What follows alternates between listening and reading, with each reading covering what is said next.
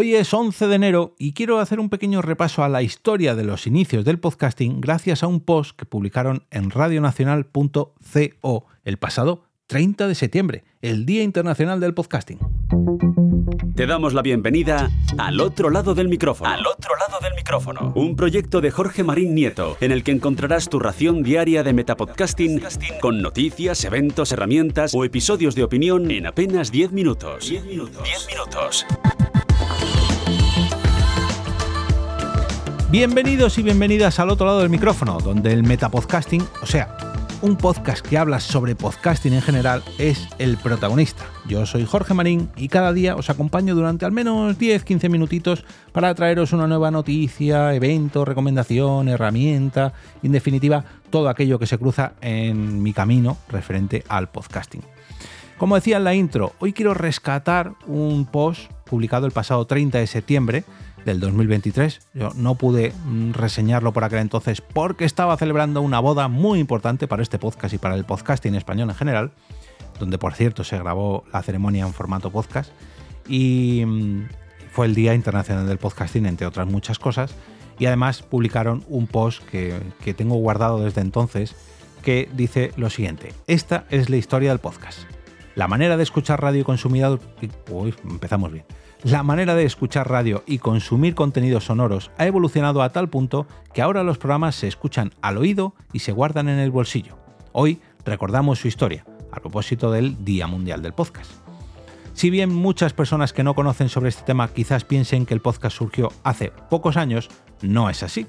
Existe desde que es posible subir los archivos de audio a Internet.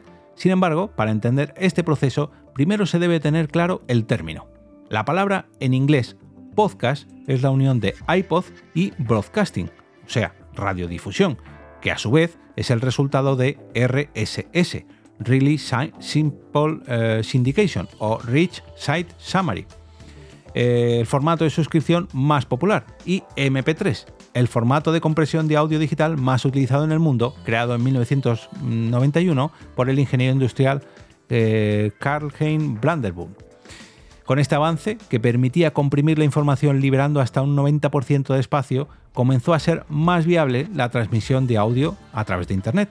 Por cierto, os recomiendo un episodio que realicé eh, gracias al 25 aniversario de la creación del, MP3 eh, y el motivo por el cual el MP3 es tan, eh, es tan importante para el propio podcasting. Voy a ver si soy capaz de ponerlo en las notas del episodio porque merece mucho la pena, como gracias a este formato de compresión hoy en día disfrutamos del formato podcast, porque hoy en día que hay muchas tarifas de datos ilimitadas, pues hombre, es viable descargar un archivo de audio muy grande, pero cuando surgió todo esto, allá por el 2000, pues no era así. En el 2000, esta apuesta, el, origen del podcast, ojo, eh, la apuesta del, del podcasting fue tomando fuerza eh, luego de que el grupo de Yahoo Syndication, a través de David Winner, pionero del podcasting, experimentara con estos formatos. Posteriormente, en 2002, se implementó el concepto de RSS, creando los primeros audios a la carta, gracias a Adam Curry, quien comenzó probando desde su blog en Radio Userland. De esta forma, un peldaño más fue alcanzado cuando se logró involucrar al iPod, lo que originó en el programa iPodder, el cual permitió sincronizar automáticamente todas las transmisiones radiales online con un iPod. O sea, hasta por aquel entonces, por mucho que se colgaran audios en Internet, por mucho que se em, colgaran a través de un RSS, no se podían escuchar en los smartphones, porque no había smartphone, en primer lugar, y luego porque em, no había, digamos, un, un, dispositivo cómodo para llevarnos nuestras suscripciones. Hasta que no lo metieron dentro del iPodder y luego lo llevaron, digamos, a un, dispositivo físico como el iPod, no, no había podcast como tal, ya que más adelante salió a la luz el primer podcast, ahora ya sí, el 11 de julio de 2004 llamado Morning Coffee Notes a cargo de David Winner. Ese mismo año que se utilizó por primera vez el término podcasting en el diario o en el periódico The Guardian o The Guardian. Por su parte, Adam Curry, en 2004, se convirtió en podcaster lanzando su idea Daily Source Code. Eh, lo anterior. Eh, eh, lo, anterior produjo una comunidad de pioneros mm, que hay una palabra que, o han obviado o lo han traducido mal. ah, perdón, o lo he leído yo mal, es que mm, es un, una web colombiana y bueno, la expresión mm, yo lo he entendido mal. Esto mismo, esto de que Adam Curry en 2004 se convirtió en podcaster lanzando Daily Source Code, produjo una comunidad de pioneros de podcast, como por ejemplo aquí en España, José Antonio Gelado nos trajo comunicando meses después o semanas después.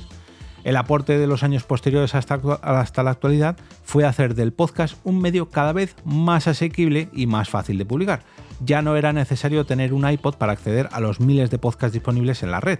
Es más, ni siquiera es necesario tener un dispositivo Apple como un iPod o un iPhone o un iPad o en definitiva. Por aquel entonces mm, lo más común era utilizar Apple Podcasts o por aquel entonces iTunes, pero ya por suerte no es así. Desde su auge en 2004, las búsquedas en Google de este término aumentaron exponencialmente, lo que generó que el interés social creciera un 101% anualmente. La razón por la cual el podcasting creció de manera exponencial se debe a la libertad que ofrece la manera de consumirlo. Ya no hay fronteras sonoras, no hay horarios y existe además la autonomía de elegir qué escuchamos y cómo lo escuchamos, afirmó, hombre, mira, si está aquí, eh, eh, José Antonio Gelado, afirmó Gelado, pero esto porque eh, creo que es un extracto, mm, porque no hacen referencia a Gelado y aquí, bueno, en fin. Eh, os voy a dejar un enlace a este post que enumera, se extiende un poquito más, nos habla de Serial en el 2014 y en fin, mm, nos informan de la evolución ¿no? a lo largo de estos años, pero solamente quería leer el inicio y aprovechar también a recomendar el libro eh, Podcasting, así lo hago yo y así lo puedes hacer tú, de la editorial eh, Social Media, escrito por un referente del podcasting aquí en España como es Emilcar, Emilio Cano, donde nos habla de este pequeño trocito de historia sobre el podcasting en su primer episodio. Y creedme que yo lo tengo subrayado no, porque no me gusta a mí subrayar los libros, aunque mm, podría, porque es un libro mío y para mí, que me lo regaló el propio Emilio, me lo firmó, por eso digo que que es mío y que no creo que lo regale nunca ni que lo preste nunca porque me lo firmó él. Pero eh, yo sí que lo tengo marcado a fuego. A mí me gustan mucho los libros y esto sé que para muchos de vosotros será un sacrilegio, pero me gusta cuando hay una página que me gusta mucho, me gusta doblar una esquinita para cuando lo vuelva a releer y llegue a esa página, saber que en esa página el Jorge del pasado encontró un pequeño tesoro. Y esto mismo lo hago con este libro, lo he hecho con este libro, lo hago con muchos otros, porque me gusta encontrarme con, la sorpresa de que mi yo del pasado ha dejado ahí una pequeña marca para, saber que, tengo que encontrarla. ¿no? no me gusta subrayarlos, en definitiva, porque me gusta rebuscar, ¿no? Como, uy, a ver qué me voy a encontrar esta página. Esto me ocurría, y, creedme que en muchas ocasiones, con la saga de libros de Canción de Hielo y Fuego, hay algunas frases, algunas referencias que tengo ahí marcadas y cuando llego a alguna de esas páginas digo, uy, en esta página sé que hay algo que tengo que rebuscar porque mi yo del pasado dejó aquí una pequeña señal. Y todo esto lo digo porque en este primer capítulo de, podcasting, así lo hago yo y así lo puedes hacer tú, Emilcar se extiende mucho más sobre estos, estos inicios del podcasting y cómo la evolución de este medio que tanto me gusta y que tanto os gusta, o os espero, ha, llevado mm, a ser o hacer del podcasting ese medio que tanto nos gusta, tanto a nosotros como a multitud de personas hasta el 2002, que fue cuando publicó Emilcar este libro, en abril del 2000, perdón, 2002 no, 2022, desde el 2004 que empezó el podcasting o el término podcast eh, se acuñó hasta el abril del 2022, la evolución que ha tenido, pues este pequeño extracto que os he leído yo del de, eh, blog radionacional.co hasta eh, Así lo hago yo y así lo puedes hacer tú, de Emilio Cano, creedme que merece mucho la pena que compréis este libro, ya no por todo el conocimiento de todos los episodios siguientes, sino simplemente por este primer episodio que resume perfectamente la historia del podcasting. Y creedme que yo le pongo el sello de aprobación de Jorge Marín, el sello de aprobación de EV Productora y aprovecho para recomendarlo, os voy a dejar un enlace tanto al eh, blog de mm, radionacional.co, tanto como un libro, perdón, como al libro en Amazon, con un enlace de afiliados para que eh, apoyéis a Emilio, me apoyéis a mí si os ha gustado este episodio y si queréis descubrir un poquito más sobre cómo el podcasting se ha formado hasta convertirse en lo que conocemos a día de hoy, pero que por aquel entonces, en 2004, era muy pequeñito por aquel entonces, en 2009, cuando yo lo conocí, también era pequeñito, aunque era un poquito más grande, pero no era nada comparado con lo que es hoy en día. Y por suerte, yo tengo la grandísima suerte de poder decir que a día de hoy se ha convertido en mi medio de vida, al menos, al menos, al menos, durante los últimos 3, 4, madre mía, casi 5 años que llevo ya haciendo podcast de manera profesional. Todavía no me lo creo, de verdad que, que no me lo creo.